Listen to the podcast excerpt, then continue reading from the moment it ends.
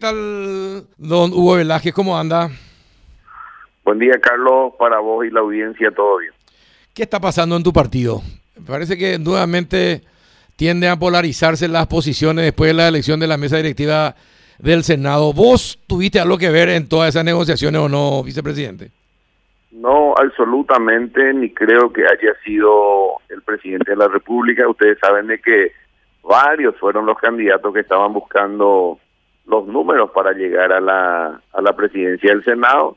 Y eso todos los años es así, porque es un cuerpo en donde los distintos, las distintas representaciones políticas eh, están representados, ¿verdad? Entonces, uno tiene que buscar los números con sus pares.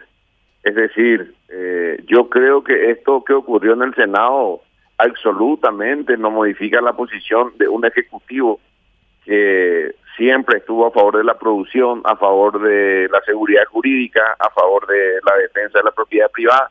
Yo creo que no va por ese lado. Eh, apenas es la elección de una mesa directiva, inclusive en la Cámara de Diputados que tiene el Partido Colorado tiene una mayoría propia, también es una mesa directiva pluralista.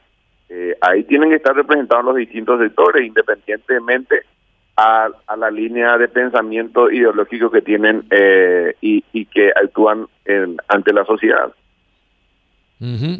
Eh, pero, a ver, eh, entonces, ¿cómo toman ustedes desde el gobierno este comunicado de honor, de honor Colorado firmado ayer, disconforme por la forma como se decidió y culpándole al presidente de la República de de haber tomado esa decisión para que se entere de esa manera la mesa directiva?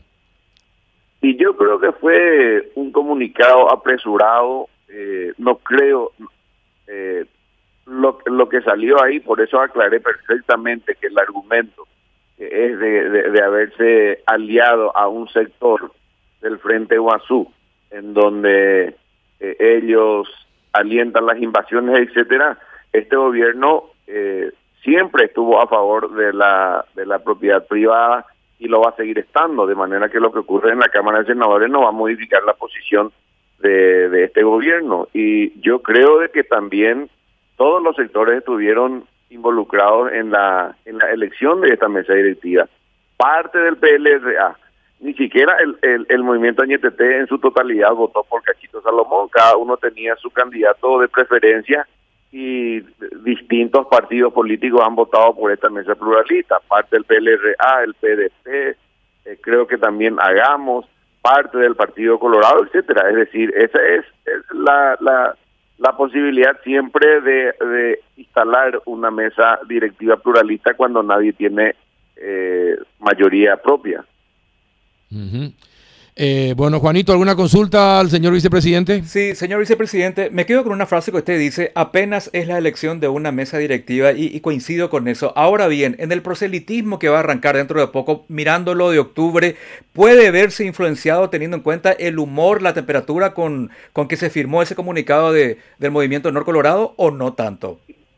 Y yo prefiero llamar eh, a, la, a la tranquilidad y a la calma porque esta mesa directiva dentro de una semana ya va a ser este, apenas una mesa directiva más en, en, los distintos años de la, de, la Cámara de Senadores. Sin embargo, nosotros tenemos un compromiso electoral muy importante que está por encima de la elección de una mesa directiva pluralista. Yo llamo a la tranquilidad y a la calma a, los sectores del Partido Colorado porque nuestra nuestro partido tiene compromisos electorales muy importantes en donde la, la suerte del partido en el 2023 va a estar en juego. Ahora, eh, vicepresidente, estos acuerdos se logran, eh, a ver, mediante concesiones mutuas, es decir, yo te apoyo en esto, vos me apoyás en aquello, este proyecto de ley yo quiero llevar, vos me vas a apoyar, yo te voy a apoyar en aquel.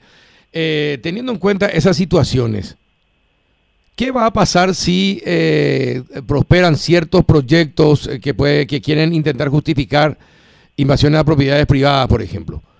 o aumento de tributos, el Partido Colorado nunca va a acompañar, ni este gobierno nunca va a acompañar proyectos de ley que vayan en contra de la producción de los productores y de la seguridad jurídica y de la propiedad privada. Es decir, eso lo defendimos siempre este gobierno y lo, y lo seguirá defendiendo. Ajá. Ahora, usted como nexo del Ejecutivo en el Congreso, eh, ¿podría mediar entre los parlamentarios para que estas cosas no se extralimiten? Y es que no va a ocurrir eso, eh, Carlos, porque acá no hay ningún compromiso fuera de la elección de una mesa directiva. Ayer estuve hablando con, con varios senadores en el cual no hay ningún compromiso que no sea una cuestión que ataña exclusivamente a la Cámara de Senadores o a la mesa directiva. Y el Partido Colorado no está comprometido absolutamente en nada. Es decir, ni este gobierno. Este gobierno va a seguir defendiendo eh, los intereses del país. eh, bueno, el, esperemos que sea así. Eh, y, bueno, ¿qué le dejó la, a las elecciones del domingo último? La verdad, Carlos, eh, una muy agradable sensación que a pesar del, del, problema de la pandemia, del Día del Padre, de un clima eh, bastante frío, ¿verdad? Eh, hubo muchísima participación con relación a lo que en principio se estaba especulando.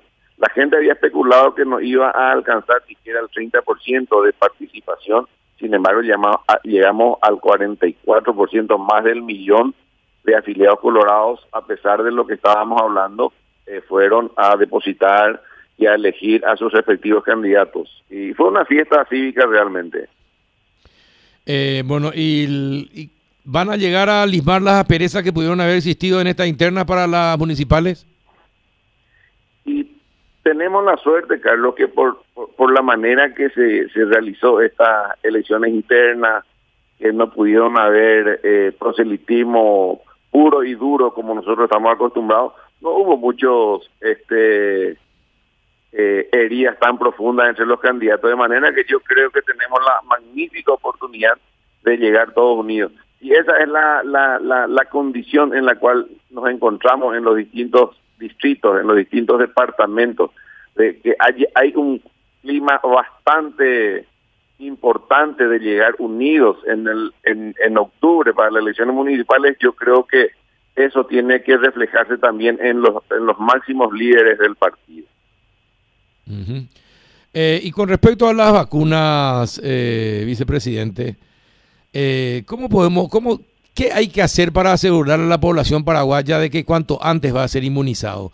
Porque las proyecciones del Ministerio de Salud hablan de que apenas dos millones de personas estarían vacunadas para fin de año, eh, cuando que necesitamos que cuatro millones y pico se vacunen para conseguir la inmunidad de rebaño. Eh, ¿Cómo podríamos, qué es lo que este gobierno podría brindar para asegurar una mayor eh, cantidad de vacunas para los paraguayos? Estamos trabajando en eso, en particular el presidente de la República se está encargando de buscar por todos los medios y por todos los lugares que la vacuna llegue eh, lo antes posible. Y creo que, no quiero ser eh, irresponsable, pero creo que entre este fin del mes e inicios del mes de, julio, de julio vamos a tener eh, novedades muy importantes con relación a la vacuna, Carlos. Y yo creo que nosotros, a lo mejor en este ritmo se está calculando que podemos eh, llegar a vacunar dos millones de vacunas nada más, pero sí, eh, de, de, perdón, de, de, habitantes nada más. Sin embargo, si se dan este, las noticias importantes que te estoy hablando entre fines de este mes e inicios del mes de julio, yo creo de que vamos a, podemos quintuplicar la cantidad de personas que podemos eh, vacunar por día y creo que eso podemos mejorar los números que estabas hablando. Ahora, eh, entre esas buenas noticias estarían la donación de Estados Unidos, ya se sabría cuánto Estados Unidos donaría a Paraguay, por ejemplo. También, también, Carlos, también. ¿Y a qué otra se refiere? ¿A la llegada de las Pfizer en cantidad suficiente? A la Pfizer, a lo que ya tenemos cerrado con este el fondo Rusia, ruso. es decir, tenemos eh, muchas vacunas que estamos en la, expectativa, en, en, la expectativa de que lleguen entre este fin de mes e inicios del mes de julio. Bueno, ya se enteró que falleció Romero Roa. Sí, sí, sí, una pena, un, un gran amigo, un gran legislador, una gran persona y aprovecho de enviarle mi pésame a su, a su esposa, a sus hijos y a todos sus familiares, Carlos. Y por otra parte, vicepresidente, usted ya está en campaña con vista al 2023, ya eh, recibió el ok del presidente. ¿Está haciendo ya algo al respecto de eso? Yo voy a salir ahora, Carlos, a acompañarle a todos los candidatos de la lista 1 eh, a tener el, el, el, mano a mano con la, con la dirigencia a nivel nacional, porque esta va a ser realmente mi primera campaña a nivel nacional. Y sí, voy a comenzar eh, los trabajos acompañándole a los candidatos de la lista 1 porque ese es el, el, el, mayor desafío que hoy tiene el Partido Colorado. Es decir, que oficialmente podemos decir que el inicio de su campaña va a ser acompañar a la lista 1 en estas elecciones municipales. Así mismo, Carlos. Así bueno, mismo. está entonces. Ya está en campaña el presidente de la República, con, el vicepresidente de la República con vista al 2023. Perfecto. ¿Algo más, Juanito, que le quiera consultar? No, todo ok, Carlos, todo ok. Saludos al vice. Bien, don Hugo, muchísimas gracias por la entrevista. A la orden, Carlos. Un abrazo, señor. Muchas gracias.